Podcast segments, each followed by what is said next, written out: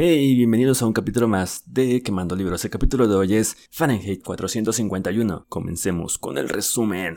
Ambientada en el siglo 24, Fahrenheit o Fahrenheit 451, le Fahrenheit, cuenta la historia del protagonista Guy Montag, le Montag. Al principio Montag disfruta de su oficio de bombero, es decir, quemando libros conservados ilegalmente, así como las casas de sus dueños. Sin embargo, de pronto Montag empieza a cuestionar el valor de su profesión y a su vida. Sí, en esta novela los bomberos queman libros porque son ilegales. Continuó. A lo largo de la novela, Montag lucha contra su existencia y acaba huyendo de esta sociedad opresiva de censura. Pronto Montag se pone a reflexionar sobre su propia vida, se da rápidamente cuenta de que no está feliz y de que ya no ama a su esposa, Millie. Esta, reacia a tratar con la realidad, elige sumergirse en la televisión interactiva, la radio caracol y en los tranquilizantes. Montag empieza a cuestionar cómo funciona el mundo. Más específicamente, se pregunta por qué los libros son percibidos como peligrosos y por qué ciertas personas le son tan leales. ¿Cuál es este e, e, el mágico, misterioso, enigmático poder que contienen los libros. Movido por su creciente ansiedad, Montag roba un libro de la colección que tenía que quemar, la esconde. A la hora de, de prenderles fuego, Montag se siente conmovido cuando la dueña de los libros, una mujer mayor, se niega a dejar su casa. En cambio, la mujer prende fuego a su propia casa, empapada de queroseno, y permanece ahí, y queda aniquilada por las llamas.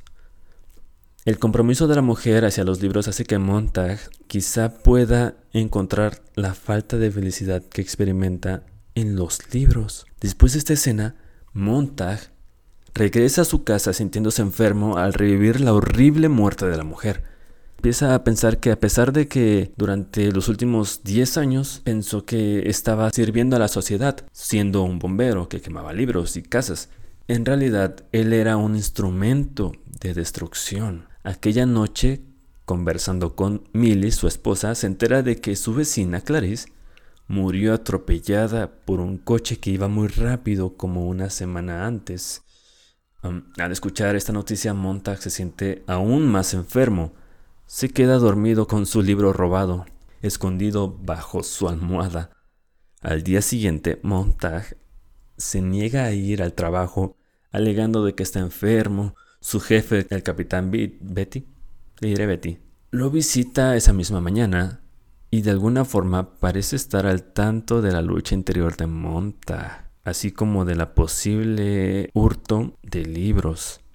El capitán Betty sermonea a Montag acerca de los ofensivos que son los libros y de la superioridad de la sociedad actual, en la cual en la cual la homogeneidad y la estructura mandan sobre la antigua, en la que también se alenta el pensamiento libre y la gente podía expresar distintas opiniones.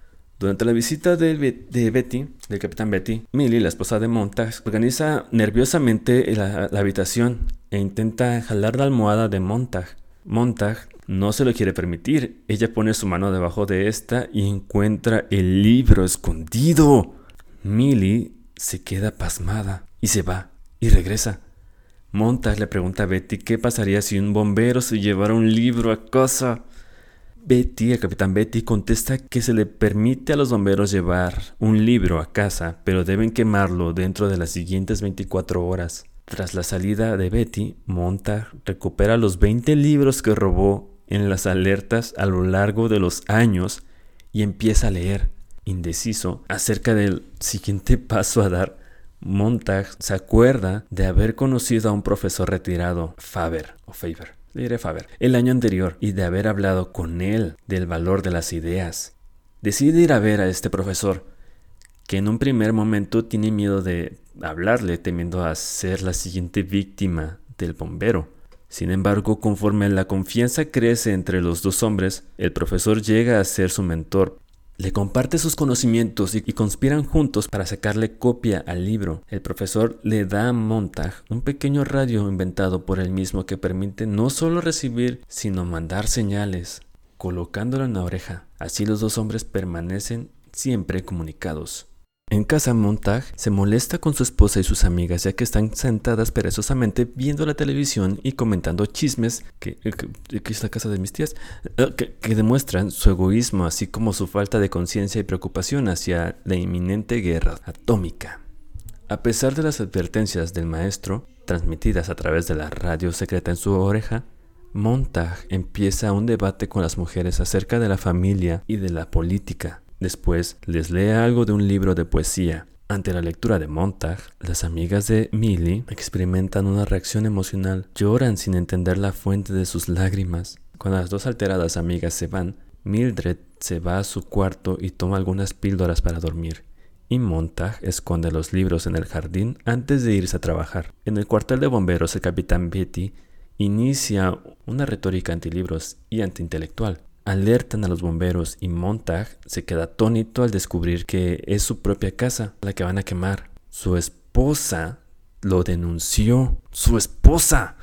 Después de haber quemado su casa y sus pertenencias él mismo, cuarto por cuarto, como lo ordenó el capitán Betty, Montag recibe un discurso de su parte y los dos hombres inician una riña durante la cual el radio del maestro se le retira de la oreja.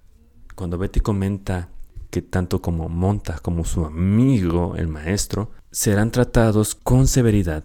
Montag lo amenaza con el lanzallamas. Mientras el capitán Betty sigue maltratándolo verbalmente, Montag abre el seguro del lanzallamas y mata a su jefe. Enseguida, el sabueso mecánico, un perro de ataque computarizado que puede rastrear a cualquier humano por su olor, lo persigue. El sabueso le clava una aguja con procaína en la pierna, pero Montag logra aniquilarlo con el lanzallamas antes de que pueda hacerle más daño. Montag recupera los libros restantes del pasto antes de echarse a correr a la casa del maestro. En el camino se detiene para meter los libros a la casa del bombero Black y serenarse rápidamente en una gasolinera donde escucha la noticia de que la guerra ha sido declarada. Al cruzar la calle casi lo atropella un temerario conductor. El maestro le proporciona un refugio a Monta, quien está siendo acaloradamente perseguido por un segundo sabueso mecánico y las autoridades. El maestro le da viejas prendas de vestir para disfrazar su olor y de, y de esta manera evitar que lo encuentren. Le dice que vaya al río y flote aguas abajo hacia las vías del tren, donde con suerte encontrará un campamento de intelectuales vagabundos, o sea, un, vagabundos son intelectuales, los intelectuales son fugitivos, en fin, fuera de las leyes que podrán ayudarle. A su vez, Montag le dice al maestro que encienda sus rociadores para despistar al sabueso. Montag se va. El maestro sigue su recomendación, se va a otra parte para encargar un antiguo impresor que con la impresión de algunos libros, que conoce la impresión de algunos libros. Montag flota aguas abajo por el río, como le indicó, huyendo con éxito del sabueso y da con un antiguo grupo de escritores, clérigos y académicos en la orilla del río. El líder del grupo es un escritor llamado Granger. Le da la bienvenida a Montag y le ofrece un brebaje que cambia su pH de tal manera que el sabueso no pueda detectar su presencia. El escritor utiliza después una teleportátil para ver la persecución policíaca de la huida de Montag. Montag se queda en shock al ver que el sabueso mecánico mata a otro hombre mientras el reportero anuncia Montag está muerto. Para no perder la confianza del público, la policía lanzó el sabueso detrás de un hombre inocente cuando perdieron el olor de Montag. Granger le explica a Montag que cada hombre en este grupo ha memorizado obras literarias que algún día, cuando no corran riesgo, podrán imprimir de nuevo, recreándolas desde su memoria. Cae la bomba así de la nada. Cuando la bomba atómica destruye la ciudad, los hombres salen para escudriñar entre los escombros, listos para empezar de nuevo y para fomentar una sociedad donde los libros y el libre pensamiento puedan florecer. Fin.